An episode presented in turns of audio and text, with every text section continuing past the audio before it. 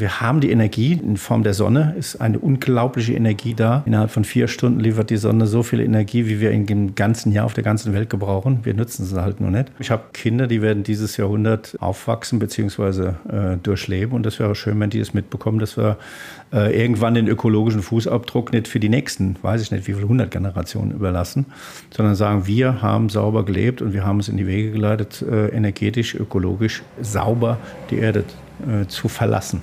Im Leben nicht. Es folgt Im Leben nicht. Der ehrliche Trierer Podcast mit Christoph Jan Longen. Präsentiert vom Walderdorfs in Trier und dem Trierischen Volksfreund. Damit herzlich willkommen zu Folge 55 des Ehrlichen Trierer Podcasts. Mit knapp über 40 Prozent ist Deutschland das Land mit dem größten Anteil an erneuerbaren Energien. Weltweit sind es im Schnitt ungefähr 10 Prozent. Und in Deutschland entfallen da auf erneuerbare Energien ungefähr 20 Prozent auf Photovoltaikanlagen. Und genau darüber wollen wir sprechen mit einem Experten, der sich schon seit über zehn Jahren dieser Vision widmet. Öl, Gas und vor allen Dingen auch Kohle durch die Sonne zu ersetzen. Wie das funktioniert mit dem ertragreichen Dach über dem Kopf in diese Welt, begleitet uns heute Dieter Buch von Buch Solar. Hallo Dieter, ich grüße dich. Hallo. Warum hast du dich für deinen Beruf entschieden? War das eher Idealismus oder ist das ein Vertriebsmodell wie jedes andere auch? Nee, sowohl als auch. Also ich äh, habe ein Studium begonnen, Ingenieur da wusste ich noch nicht, dass ich bei der Photovoltaik landen würde. Fand das aber dann irgendwann, als ich meine eigene Photovoltaikanlage 2006 äh, gebaut habe, sehr spannend und hat eine Seite in mir bewegt, also eine ökologische Seite und nicht nur ökonomisch, wo ich dachte, das ist interessant, das könnte man weiterführen. Und habe dann irgendwann in 2009 angefangen, auch selbst zu bauen. Äh, weil als Ingenieur bin ich immer so ein bisschen haptisch veranlagt. Ich muss das auch selber in die Hand nehmen können und auch selbst machen können. Und es berührt deshalb viele äh, Bereiche von mir, also selbst was zu planen, äh, die Umsetzung dann mitzugestalten, zu sehen, wenn es fertig ist, ist sehr schön. Aber ich bin Überzeugungstäter, also das heißt, ich stehe auch hinter der Photovoltaik. Ich halte für mehr als sinnvoll, nicht nur ökonomisch, sondern auch ökologisch. Und deshalb ist es ein Beruf, der sich sozusagen im Laufe der Jahre ergeben hat, was immer mehr wird und was immer sinnvoller ist und der einfach viel riesig Spaß macht, viel zu bieten hat, angefangen von unglaublich viele Leute kennenlernen. Wir geben im Jahr so etwa 400 Angebote raus und äh, das heißt 400 Besuche vor Ort bei Menschen. Das ist immer spannend, wenn man. Kann man in die Häuser reingucken auch? Ja, ja, klar, ich muss ja immer in die Häuser rein und äh, deswegen ist immer sehr spannend, wer ist das, wie ist das so bei denen. Früher habe ich noch so Flyer eingeworfen, um zu sehen, wie lebt man innen drin, in den sehr schönen Häusern. Manchmal ist es mir gelungen, auch reinzukommen. Also äh, das äh, berührt vieles und dann letztendlich, wie gesagt, der Bau und es ist ein spannendes Gewerk, weil ähm, es wechselt äh, oft, äh, also wir sind äh, typenoffen. Das ist sehr spannend. Äh, es wechselt, wie gesagt, äh, von der Technik her äh, sehr, sehr viel und muss am Ball bleiben, um up-to-date zu sein. Sagst du, hast vor 15 Jahren deine eigene Anlage auf deinem Dach anfertigen lassen. Ist das das Gleiche, was man heute noch verbauen würde oder hat sich da in der Zwischenzeit ein bisschen was getan? Also im Prinzip schon. Es sind Module, es ist ein Wechselrichter und dazwischen hängen Kabel. Jetzt sind zum Ende noch ein bisschen Speicher dazugekommen, kleine technische Bauteile, Optimizer oder sowas. Das bleibt so vom Prinzip her gleich, aber die Qualität ist natürlich eine ganz andere geworden. Das fängt bei den Modulen an, ähm, die mehr als das äh, Doppelte an, an Leistungsfähigkeit haben. Das heißt, äh, auf derselben Fläche viel mehr Wirkungsgrad äh, entfalten können. Das ist natürlich schön für, für kleine Häuslerbauer. Das ist so meine Zielgruppe. Ich will also auf die Dachflächen und nicht auf die Freiflächen gehen und zu sagen, ähm, da bin ich zu Hause und dann ist immer schön begrenzte Dachfläche hat man. Ne? Und wie viel kriege ich jetzt drauf? Wenn wir mit dem Vokabular anfangen, was ist denn eigentlich Solarstrom? Also Solar Solarstrom heißt ja erstmal, dass man mit der Sonne äh, Strom erzeugen. Das heißt, der photovoltaische Effekt, äh, der irgendwann vor 150 Jahren mal entdeckt worden ist und der. Was hat man da gemacht damals? Eine Halbleiter ist die Sonne gefallen und dann hat man plötzlich festgestellt, wenn man dort äh, ein Spannungsfeld anlegt, äh, da fließt halt Strom und äh, das konnte man sich nicht so ganz recht erklären. Und der, der uns dann irgendwann Anfang des Jahr, letzten Jahrhunderts die Zunge rausgestreckt hat, der Albert, der hat dann das äh, rausgefunden, hat, das ist ein photovoltaischer Effekt. Also es ist ein, eine reine Ladungsverschiebung, mit der halt eben äh, operiert wird und das recht erfolgreich im Laufe der letzten Jahre. Das hat sich nicht verändert, das ganze Prinzip. Nur wir müssen äh, effektiver werden und äh, das machen wir auch gerade. Also das ist Solarstromanlagen. da gibt es verschiedenste Arten, ob man jetzt Aufdach, Indach oder Flachdach oder was weiß ich macht. Ähm, das ist, was ist denn Aufdach und Indach? es gibt eine große Vielfalt von Dächern. Und eine der Arten von Dächern sind Satteldächer. Das ist also die, die so spitz oben zulaufen und so. Und auf Satteldächern hat man meistens eine Eindeckung. Und jetzt kann man hingehen und macht eine Aufdachanlage. Das heißt, die ist auf dem Dach drauf, also oberhalb des Daches. Und es gibt Anlagen, die sind halt Indach, beziehungsweise die bilden das Dach. Und äh, das ist ein kleiner Unterschied. Einmal von dem Preis und von der Ästhetik her. Wir hier in Deutschland haben sehr viele Aufdachanlagen. Das heißt, wir montieren die sozusagen über der bestehenden äh, Eindeckung. In Frankreich hat man beispielsweise sehr viele Innendachanlagen. Aber die haben sich bei uns nicht durchgesetzt, weil sie auch viele, äh, sag ich mal, Nachteile haben. Sie sehen sehr schön aus, sind aber teuer und schwierig zu bauen. Äh, wie bringt man denn diese Solarenergie in das Stromnetz? Was ist das für ein Prozess? Wie läuft der ab, wenn man das im Laien verständlich machen möchte? Also das beginnt mit dem sogenannten photovoltaischen Effekt oben auf dem Dach. Das heißt, äh, auf den Modulen, die ich auf dem Dach montiere, die erzeugen einen Gleichstrom. Das heißt, einen Strom, der nicht durch den äh, Nullpunkt geht und äh, bei uns gewechselt werden muss, weil wir haben im Netz den sogenannten Wechselstrom. Also muss er gewechselt werden. Und das macht sinnvollerweise, wie der Name schon sagt, der Wechselrichter. Und der Wechsel Wechsel von DC auf AC, dann steht eigentlich der Strom äh, zur Verfügung und kann genutzt werden und deshalb wird er dann im Zählerkasten des Hauses dort eingespeist und dann entscheidet der Verbraucher, ob er ihn haben will oder nicht. Also das heißt, wenn er irgendwo einen Verbraucher anschaltet, ein Licht oder einen Ofen oder sowas, dann wird vorrangig erstmal dieser Sonnenstrom genommen. Ist der zu viel, also braucht man ihn nicht mehr, wird er ins Netz eingespeist. Ja, das heißt, das geht ins Haus geht ja eine Leitung rein und über diese Leitung wird dann auch der, ähm, der Pfad genutzt, um ins öffentliche Netz diesen Strom wieder einzuspeisen. Da gibt es ja Geld für. Und dafür gibt es eine sogenannte Einspeisevergütung. Das variiert dann auch nach, nach Größe und nach Zeitpunkt, weil man in Betrieb geht und so weiter. Also dafür kriegt man Geld und ähm, deshalb unter anderem wird man mit solchen Anlagen Geld verdienen. Woraus entstehen denn diese Zellen? Woraus macht man diese Photovoltaikzellen? Ähm, also die reinen Waver, die Zellen, äh, das äh, besteht aus Silizium und das gibt es äh, wie Sand am Meer. Es ist äh, Sand, äh, hochreiner Quarzsand, der dann entsprechend bearbeitet wird. Je reiner er ist, umso besser ist er. Und bei den sogenannten monokristallinen Zellen wird aus einer äh, Siliziumschmelze ein einzelner Kristall gezogen und bei den polykristallinen Zellen wird diese Siliziumschmelze in eine Form gegossen und dort werden verschiedene Zellen ausgebildet in diesen Wavern. Da entsteht der photovoltaische Effekt. Die werden dann eingepackt, um es einfach zu machen, äh, mit, ähm, in, in, in, Folie und zusammengepresst, damit da auch keine Wasser dazwischen kommen kann und mit einem Rahmen versehen. Ja, und dieser Rahmen besteht aus Aluminium. Früher gab es mal Zellen, die hatten auch Cadmiumtellurid drin. Das ist immer so die Frage, die kommt, ist da Schwermetall drin oder sind das Schadstoffe? Äh, früher ja, das äh, war, ein, war, ein, Stoff, der sehr ähm, günstig war äh, für die Herstellung von Photovoltaikmodulen ist heute nicht mehr so begehrt. Also das heißt, das, was gemeinhin aufs Dach gebracht wird, 94, 95 Prozent der Module sind monokristalline, polykristalline Module, die enthalten im schlimmsten Fall Aluminiumrahmen, der als äh, sehr energetisch in der Herstellung gilt. Der Rest, äh, wie gesagt, Silizium wie Sand am Meer. Wird das in Deutschland hergestellt oder ist da die Produktion komplett nach äh, China ausgewandert? Und vor allen Dingen, wie aufwendig ist was, äh, sowas herzustellen? Also äh, früher gab es noch äh, gute Hersteller in, in Deutschland, also also Q-Cells oder sowas, mittlerweile alles aufgekauft. Es gibt, glaube ich, noch ganz wenige, ganz kleine Hersteller, aber die, die große Produktion ist rüber nach China geschwappt. Ob das jetzt so günstig ist, sei dahingestellt. Äh, wenn man darauf warten muss, weil ein Schiff sich festgefahren hat, bis seine Wälver da ankommen, das ist natürlich lästig. Die sonstige Modulproduktion, die haben wir sogar in Bitburg eine. Ja, also das gibt es auch schon hier in Deutschland. Das geht schon noch, äh, dass wir das hier produzieren. Aber das ist natürlich ein hochtechnisierter Prozess, ne? Reinstraumprozess. Deswegen sagte ich, das wird alles verpresst und äh, das ist schon energetisch sehr aufwendig. Von dem das Ganze sauber halten auch und ist Hightech.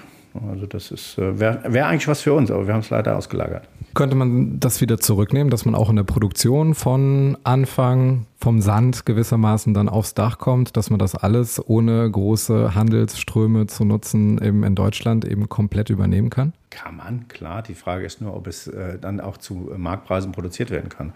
Also wir gehen ja nicht nach China, weil wir äh, deren Menschenrechte so loben, sondern wir gehen nach China, weil wir dort günstige Arbeitsbedingungen haben, beziehungsweise die, die Kosten da halt niedrig für sind. Gerne wieder zurück nach Deutschland, alles hier in unserer Hand, zu sagen, hier äh, wird es produziert, dann müssen wir nicht, äh, weiß ich nicht, durch die ganze Weltgeschichte das Zeug schippern. Von der ökologischen Bilanz her ist das auch nicht gerade sinnvoll, das stimmt schon. Der Staat hat ja vor einigen Jahren schon die Energiewende ausgerufen, Atomausstieg, Kohleausstieg, vielleicht bald auch noch der Gasausstieg.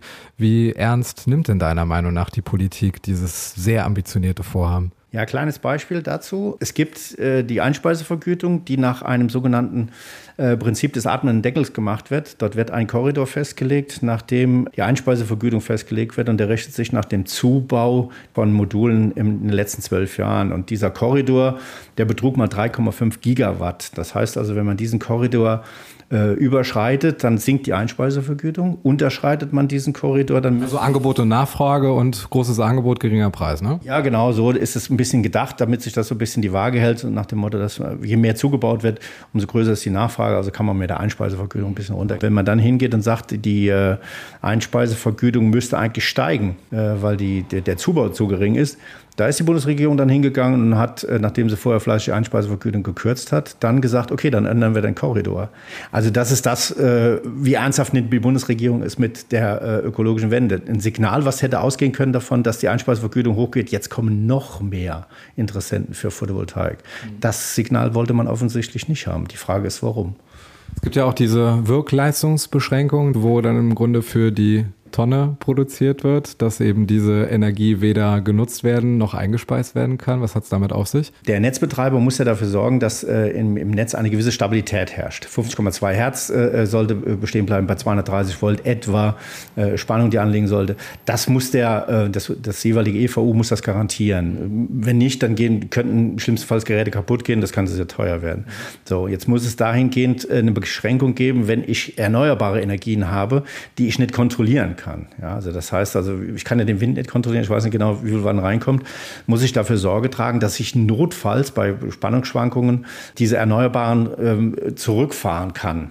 Ja, das ist die eine Variante. Und die andere Variante, die in der Photovoltaik gewählt worden ist, diese sogenannte 70-Prozent-Regelung, wo man sagt, man regelt von vornherein die Anlagen schon etwas ab kann ich in, in, gewissem Maße verstehen, dass man dann sagt, okay, die Stabilität muss sein, nur bei der 70-Prozent-Regelung ist noch keine Unstabilität da. Mhm. Ja, das heißt, man, man regelt schon im Vorfeld irgendwelche Sachen ab. Äh, warum? Kann ich nicht ganz verstehen. Äh, die andere Sache ist auch, nur weil, sag ich mal, Atom oder Braunkohle nicht abgeriegelt werden können, muss man jetzt hier auf die Photovoltaik draufschlagen und sagen, ihr müsst abgeriegelt werden, schon im Vorfeld, bevor es überhaupt Spannungsschwankungen geben könnte. Also das kann man ein bisschen intelligenter machen, aber ist ja auch immer die Frage, wollen EVUs wirklich ökologisch sinnvollen Strom äh, uns verkaufen oder wollen sie nicht einfach nur Strom verkaufen? Und dann ist die Frage, warum man dann in Braunkohle zum Beispiel hier äh, Stadtwerke äh, investieren in Braunkohleanlagen. Äh, das hat man damals schon gewusst, dass das nicht viel bringt, aber haben es trotzdem gemacht. Jetzt wissen sie es leider auch. Äh, warum in so eine Technik investieren? Jetzt sie haben auch mittlerweile natürlich große Photovoltaikanlagen installiert. Wunderbar, finde ich eine gute Geschichte. Mhm. Da bitte mehr und dann äh, frei machen und offen machen und gucken, dass man mit der Technik hinterherzieht und nicht uns begrenzen und sagen, nee, der müsste da begrenzt werden, da begrenzt werden. Mhm. Die 10 kW-Grenze, die damals mal gewesen ist mit der EEG-Umlage, das sind alles Begrenzungen. Wo kommen die her? Ich weiß es nicht. Vielleicht muss man die Lobbyisten Berlin mal fragen. Viele kritisieren ja, dass das äh, naive Schritte gewesen sind, dass man auf der einen Seite die ressourcenintensiven Energieträger abschaltet vom Netz und äh, sich dadurch eine Instabilität reinbringt, indem man eben auf Erneuerbare setzt, die aber nicht äh, durchgehend verfügbar sind. Wenn es jetzt bewölkt ist, äh, kein Wind weht, dann haben wir ja im Grunde ein Energieproblem und müssen den Strom teuer aus dem Ausland importieren, teilweise auch aus Atomenergie. Da spielen ja nicht nur ernsthafte Versorgungsfragen eine Rolle, sondern eben auch eine moralische Frage, inwieweit man da auf der einen Seite den Atomausstieg wagt und auf der anderen Seite doch darauf zurückgreift, wenn jetzt eben im benachbarten Frankreich oder jetzt in anderen Ländern an der Grenze die äh, Atomenergie ja doch durchaus noch genutzt wird. Ja, also immer wieder nach dem äh, St. Florenz-Prinzip zu gucken und sagen, äh, nur ja nicht bei mir oder sowas, ne, finde ich ein bisschen schade. Wir haben das große Wagnis der Atomenergie begonnen und ich hoffe, wir werden es bald beenden. Was rauskommen kann dabei, sieht man in Fukushima oder wo auch immer. Ähm, ich glaube, das ist nicht eine Energie, die, die wir A beherrschen und äh, B, die wir uns noch auf die nächsten, weiß ich nicht, wie viele tausend Jahre antun wollen. Also für den gefährlichsten Stoff, Abfallstoff auf dieser Erde, haben wir noch nicht mal eine Idee, wie wir den in irgendeiner Weise sicher lagern können. Der GAU bei einer Photovoltaikanlage ist wirklich, dass auf einer Großfläche äh, das Schaf das Kabel durchbeißt. Ich denke, es werden beide überleben. Wir werden das Kabel reparieren und das Schaf weiterschicken. Das ist überschaubar und äh, deshalb ein Mix von, von äh, erneuerbaren Energien ist durchaus möglich. Wir haben die Möglichkeit, den Jahresenergiebedarf in Deutschland allein durch unsere vorhandenen Dachflächen zu decken. Man muss es nur wollen. In Trier ist die größte zusammenhängende Dachfläche mit keinem einzigen Solarmodul belegt. Ja, da muss man sich fragen, wo ist die? ich will ja keinen denunzieren, aber ist natürlich irgendwo hinten im Industriegebiet ein sehr großes Unternehmen, was meines Wissens nach kein einziges Solarmodul auf dem Dach hat. Es gibt sehr viele große industrielle Dachflächen, die könnte man sehr schön belegen. Ich hatte mal das Glück für die Energieagentur eine Studie zu machen auf den Dachflächen von Trier. Es war sehr bescheiden, die Dachflächen, also teilweise waren sie relativ marode, dass man nicht draufgehen konnte.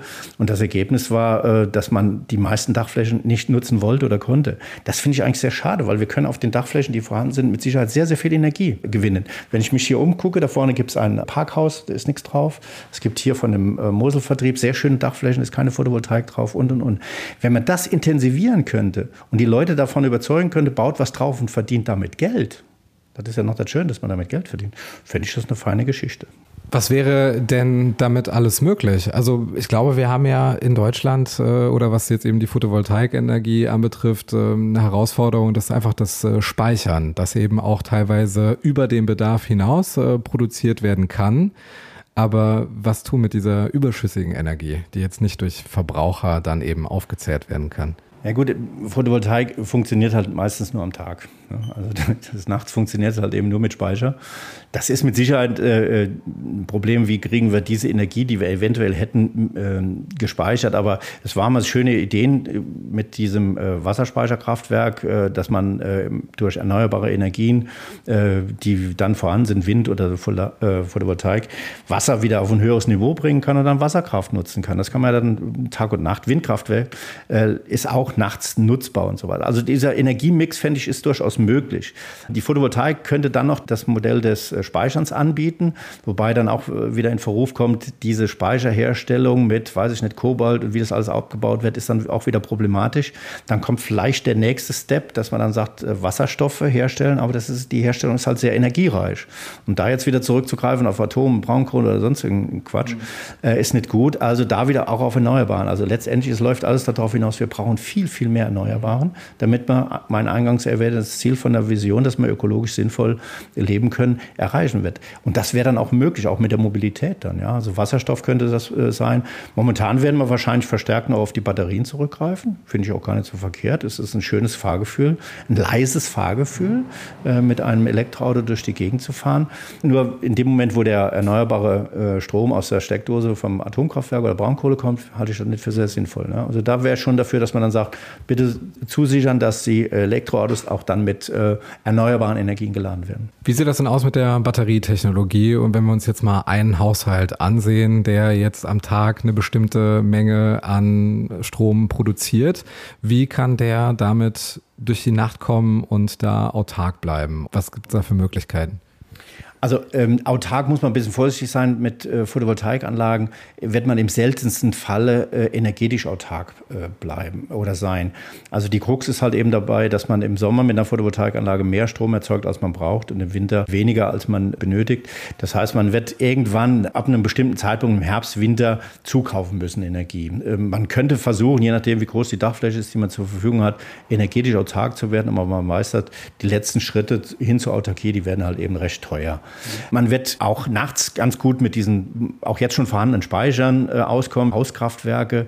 Da kann man den Speicher modular anpassen. Da ist eine gewisse Notstromfähigkeit da. Wir haben jetzt ein paar Anlagen drüben äh, gebaut mit Notstrom. Das ist natürlich eine feine Geschichte. Strom ist gerade abgestellt. Die Leute sehen erstmal, wie angewiesen man auf Strom halt eben ist. Und äh, jetzt mit unseren Hauskraftwerken, die wir da vertreiben, äh, man hat dann Strom. Ja, also normal. Wie funktionieren die Hauskraftwerke? Ja, also die, die trennen denn, äh, die, die Photovoltaikanlage körperlich vom Netz. Das ist auch erforderlich, weil äh, wenn eine Photovoltaikanlage abgeschaltet werden muss, weil in der Straße gearbeitet wird am Stromnetz, dann stellt äh, das EVU ihren Trafo ab, dass der Mann sicher arbeiten kann. Und dann kommen sie sozusagen rückwärts mit der Photovoltaik und geben dem 1000 Volt auf die Finger. Hat er nicht gerne. Und von daher schalten diese Photovoltaikanlagen normalerweise ab. Hauskraftwerke sind durchaus in der Lage, dann abzuschalten und fahren selbstständig innerhalb von sechs, sieben Sekunden wieder hoch. Das heißt, am Tag äh, kann man dann von der Photovoltaikanlage vom Dach leben und nachts dann aus dem Speicher. Das ist eigentlich eine, feine Sache, dass man dann sagt, ich habe meine Energie ja dort im Speicher aus der Sonne erzeugt und dort gelagert und kann über die Nacht kommen. Das ist ein Notstrom, also das heißt dann abends Partys machen und groß backen und was weiß ich noch alles wird denn drin sein. Aber Wäsche waschen, Spülmaschine. Ja, sowas halt. Aber das sagt ja auch der Name schon, Notstrom. Ja. Also es gibt ein äh, Zitat, das sehr, sehr viel Betroffenheit erzeugt, äh, dass man insgesamt weg soll vom bedarfsorientierten Strom hin zum angebotsorientierten Strom. Also am Tag, wenn die Sonne scheint und der Wind weht, haben wir ja festgestellt, ist das alles durchaus möglich. Aber wie stehst du dazu, dass man da eben auch eine Industrienation Deutschland so einem Risiko aussetzt, dass man eben nur dann arbeiten kann, wenn der Strom auch so zur Verfügung steht durch Wind und Sonne? Ja, das sind äh, schöne Horrorszenarien, wo man dann sagt, bleiben wir heute mal zu Hause, die Sonne scheint oder der Wind geht nicht. Finde ich absoluter Blödsinn. Ich denke, man kann schon mit einem gewissen äh, Mix von erneuerbaren Energien auch das sicherstellen, dass die Wirtschaft äh, arbeiten kann. Ja, also es gibt durchaus mit Sicherheit schon äh, Konzepte, wo man sagt, äh, das kann man äh, gewährleisten, dass auch die Industrie bedarfsorientiert äh, arbeiten kann muss man schauen, wie das, wie das in Zukunft weitergeht. Also da wäre ich jetzt auch überfragt zu sagen, ist es möglich, ist es technisch möglich? Ich glaube, wenn Wille da ist, ist das auch möglich. Man müsste da vielleicht in die Richtung auch entsprechend forschen und Gelder äh, zu freimachen. Äh, ist eine Frage des Willens, müsste gehen. Der Wille zur CO2-Neutralität ist ja da, aber gibt es denn auch selbstgesteckte Ziele, was jetzt Photovoltaik anbetrifft, die jetzt die Bundesregierung ausgegeben hat und äh, an denen sie sich vielleicht auch messen lassen kann? Nee, sehen wir es mal anders. Sie haben Begrenzungen im letzten Jahr äh, aufgegeben, die Sie sich gesteckt haben. Also das waren so diese 52 Gigawatt äh, Belegung von Deutschland. Da hat man irgendwann festgelegt, wenn 52 Gigawatt erreicht sind in Deutschland, dann hören wir auf mit Photovoltaik. Was soll das denn? Ja, was ist das denn für ein Ziel? Das ist ein Negativziel. Also haben wir, das hat man dann aufgemacht. Äh, sowas finde ich in Ordnung, wenn man dann sagt, wir möchten so schnell als möglich CO2-neutral sein, das wäre gut. Man möchte so schnell als möglich äh, die Energie aus erneuerbaren Energiequellen haben. Das sind Ziele für mich, die sind nicht nur äh, notwendig, die sind auch durchaus realistisch. Ja, wir müssen vielleicht in den Zeit, in etwas größeren Zeiträumen denken, aber wir haben jetzt 50 Jahre Atomstrom äh, wenn wir mal 50 Jahre weiterdenken, dann mit Erneuerbaren, dann sollte man auch da energetisch autark sein. Ja. Gibt es momentan Versorgungsengpässe, was Photovoltaikanlagen anbetrifft, so wie jetzt beim Holz und bei Baumaterialien im Allgemeinen, dass die Produktion oder die Anbringung so ein bisschen stockt oder sind da noch Vorräte da, die jetzt nur darauf warten, da auf den äh, Dächern dann auch angebracht zu werden?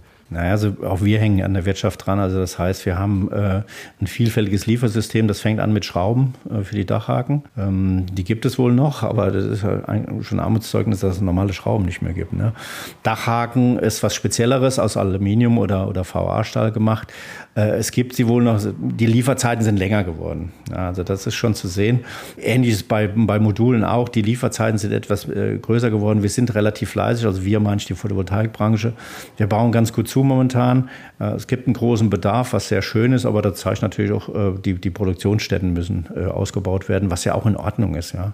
Das, die Nachfrage ist da, das Angebot vielleicht nicht mehr so. Es war mal umgekehrt, dass die, das Angebot von Produktionsstätten größer war, dann sind viele gestorben oder haben abgewickelt. Aber ähm, das ist, wie gesagt, Marktwirtschaft. Das wird sich regulieren. Ja. Angebot und Nachfrage ist da. Der Engpass, ich hoffe, der wird auch bald wieder vorbei sein, dass wir wieder normale Aluminiumschienen bekommen und Dachhaken und so ein Kram. Aber wir haben noch momentan eine ganz gute Situation.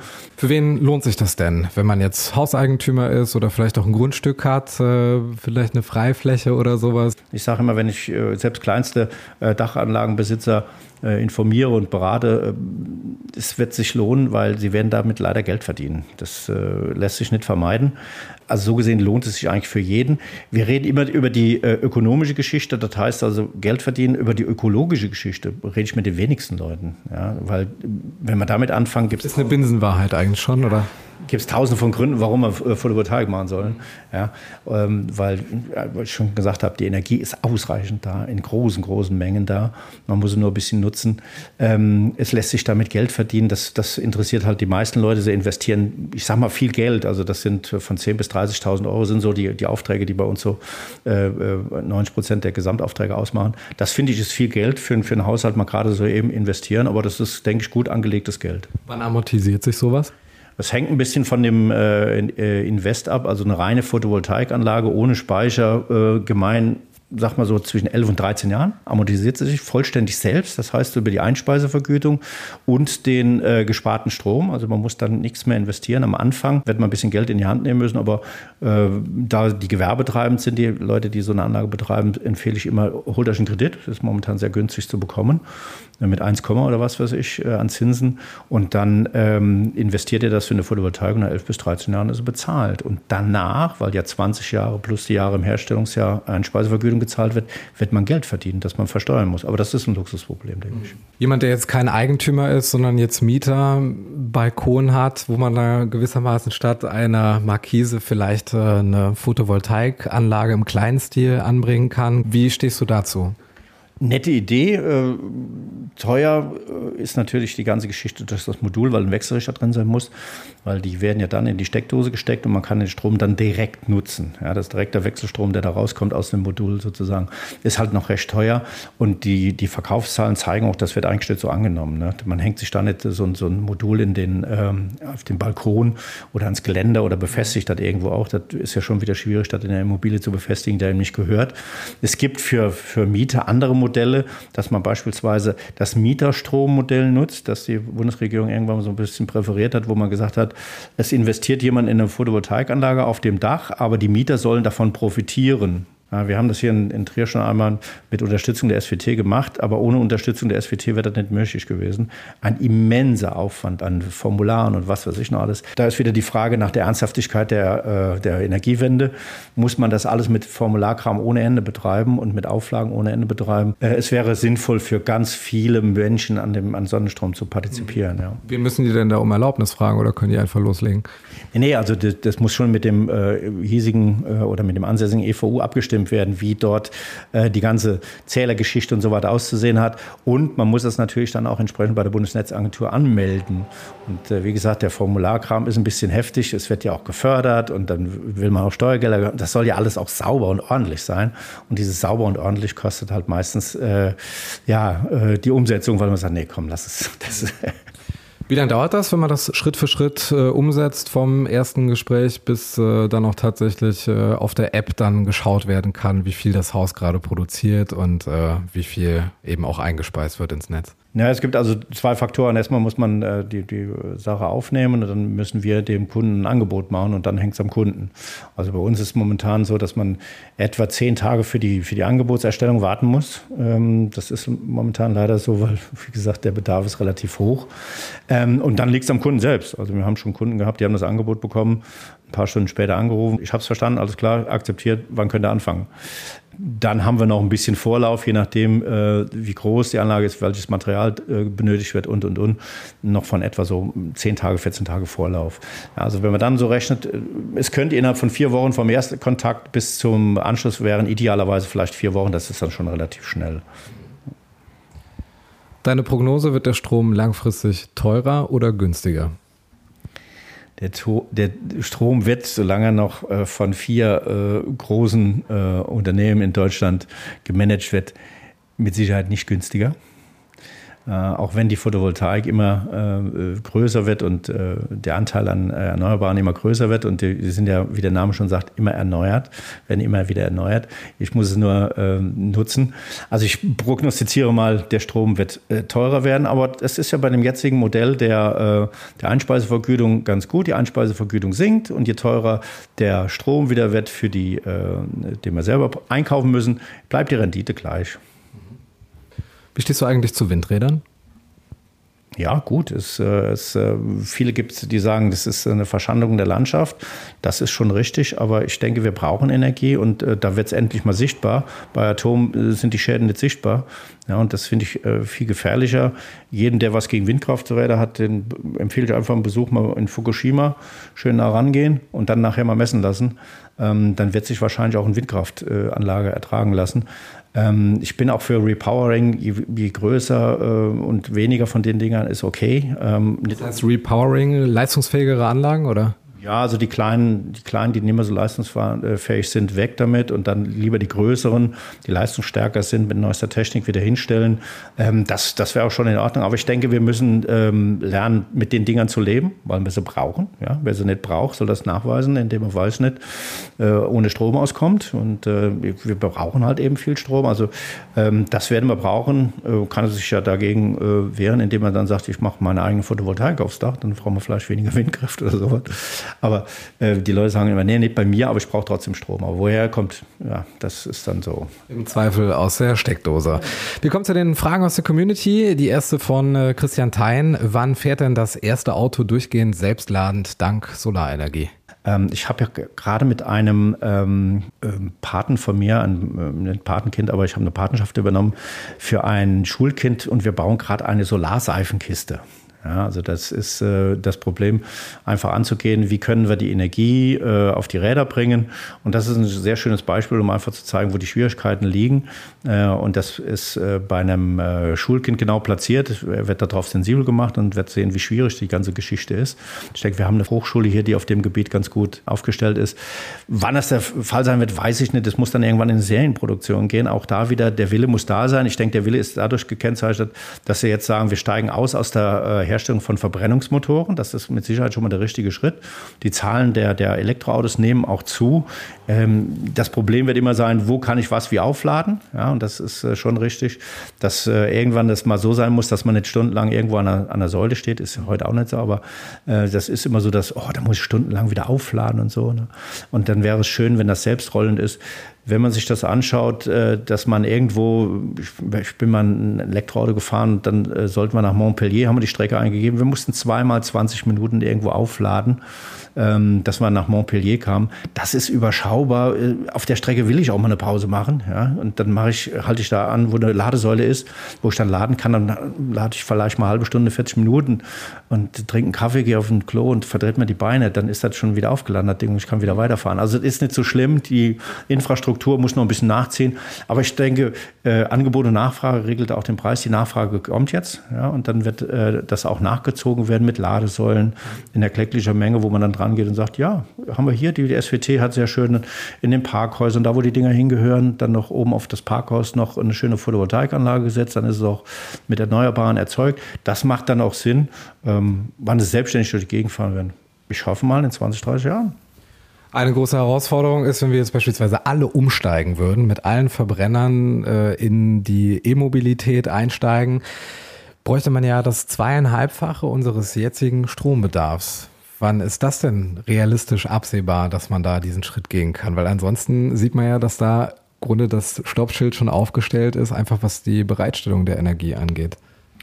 Naja gut, äh, ich hatte ja schon gesagt, dass äh, genug Energie da wäre, man muss ihn nur nutzen. Also man geht dann mal auf die Dachflächen. Das heißt also, wenn man dort die Dachflächen ausbauen würde mit Photovoltaik, ähm, könnte man mit Sicherheit einen Großteil der Energie erzeugen. Dann haben wir ja noch die Windkraftanlage, was noch gar nicht erwähnt worden ist, ist Wasserkraft, die auch noch dazukommen könnte. Also ich denke schon, dass man, äh, dass das kein Stopp ist, das ist eine Herausforderung zu sagen, wir können äh, die Energie durchaus erzeugen, die Technik haben wir, der Wille muss dann äh, entsprechend umgesetzt werden.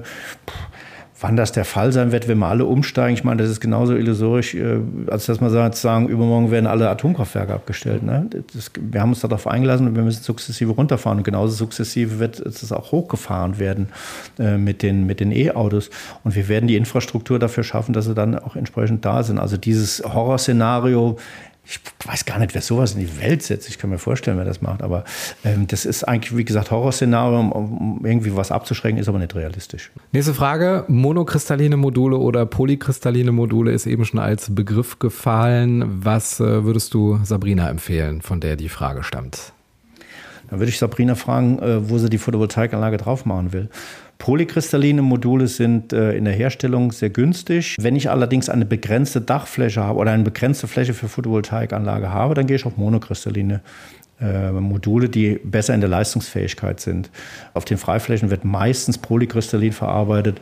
Es ist eine Frage des Preises. Früher, wie gesagt, diese äh, Cadmium-Tellurid-Module, die sehr günstig in der Herstellung waren. Ne? Wenn ich genug Fläche habe, dann lieber die Polys, die sind ein bisschen günstiger. Und äh, wenn ich nur ein begrenztes Dach habe, dann gucke ich, dass ich Monox aufs Dach bekomme, so viel wie nur geht. Gut, Ida, wir kommen zum Quickfire bei im Leben nicht. Das bedeutet für dich äh, 16 Quadratkilometer Dachfläche, die es mit Photovoltaik zu pflastern gilt. Also alias 16 kurze Fragen über Trier und dein Berufsfeld. Bist du bereit? Ja.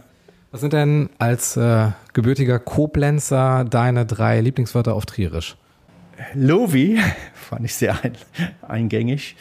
Ähm, gar kein Wort, ich, fand das sehr schön. Gewegin, ich kann damit überhaupt nichts anfangen. Meine Tochter kam letztens aus dem Krankenhaus und dann sagte sie, da ist eine Patientin, die, die muss Gewäschgewe gehen. Ich weiß überhaupt nicht, was das ist. Also das ist so eine Begrifflichkeit, die finde ich ganz klasse in Trier. Weiß ich nicht. Äh, ich, ein Nachbar hat mich mal versucht, in die, in die Trierer Niederung der Sprache einzuweisen. Da sagt er, über Barmschi. Das fand ich auch so toll. Barmschi, ich wusste gar nicht, was das ist. Aber ich weiß mittlerweile, das sind so lustige Begrifflichkeiten, diese einfach so ein Singsang. Ich finde das schön. Dein Lieblingsort in Trier?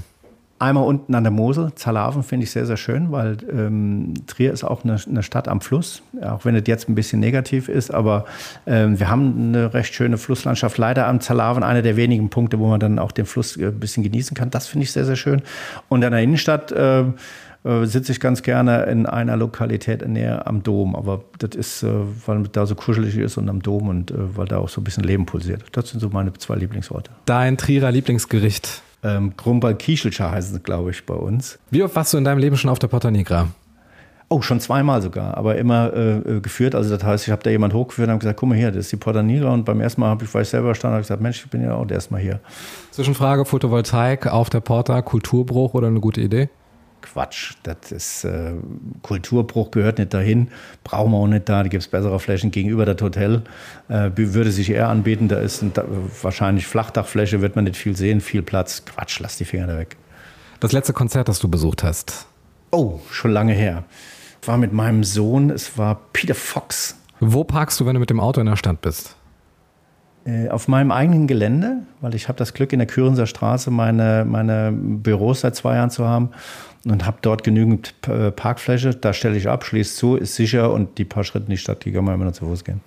Deine Lieblingsgastronomie in Trier? Seit eh und je äh, Bläsius Garten, äh, weil ich, äh, ein Freund von mir betreibt das Ganze äh, auch sehr gut. Ich liebe das dortige ausgeschenkte Bier und die, die Bier, Biervielfalt, Biertastings und das Sitzen im Biergarten, wunderschön. Dein Lieblingstrierer oder deine Lieblingstriererin?